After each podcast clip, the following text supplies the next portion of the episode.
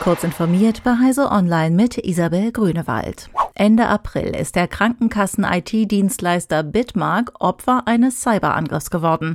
Seitdem können Millionen Versicherte beispielsweise Service-Apps ihrer Krankenkassen nicht mehr nutzen. Das geht aus Rezensionen im Play Store hervor. Ein Ende der Störungen ist bisher weiterhin nicht in Sicht, wie Bitmark schreibt. Ein großer Teil der betroffenen Krankenkassen ist außerdem nur über extra eingerichtete oder private E-Mail-Adressen zu erreichen. Laut Ärzteblatt sind mehr als 40 Krankenkassen im Notbetrieb. Immerhin wurden die Daten durch die Cyberkriminellen weder gestohlen noch verschlüsselt. Kundendaten sind den Krankenkassen und Bitmark zufolge nicht betroffen.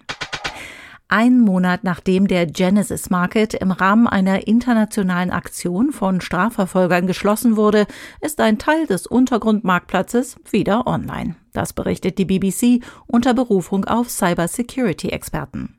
Deren Beobachtungen zufolge war die Darknet-Variante der kriminellen Verkaufsplattform für gestohlene Zugangsdaten nur etwa zwei Wochen lang gestört. Inzwischen würden die Administratoren wieder erbeutete Daten einstellen.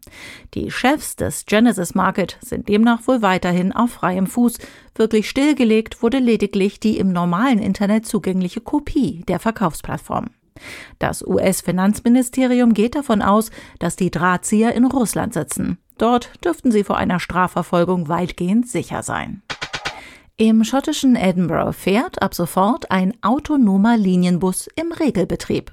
Die Linie AB1 sei wohl weltweit die erste registrierte Busverbindung, auf der autonome Busse im öffentlichen Verkehr in voller Größe eingesetzt werden, teilte das Verkehrsunternehmen Stagecoach mit.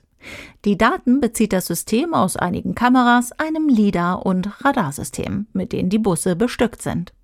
Die Daten würden mit Hilfe von künstlicher Intelligenz aufbereitet, damit die Busse sich auf die Verkehrsbedingungen einstellen können, erläutert der schottische Hersteller Alexander Dennis. Die Anti-Stalking-App AirGuard läuft jetzt auch auf iOS-Geräten. Die App verspricht einen besseren Tracking-Schutz für iPhone-Nutzer, da sie nicht nur AirTags in der Umgebung erkennt, sondern auch Bluetooth-Tracker anderer Hersteller wie Tile und Samsung SmartTags. In Apples Betriebssystem ist der Schutz vor Bluetooth-Trackern zwar integriert, allerdings greift dieser nur bei AirTags und anderen offiziell von Apples Wo ist Netzwerk integrierten Trackern. Für Android ist die App bereits seit über einem Jahr erhältlich. AirGuard ist quelloffen und stammt von Forschenden an der Technischen Universität Darmstadt.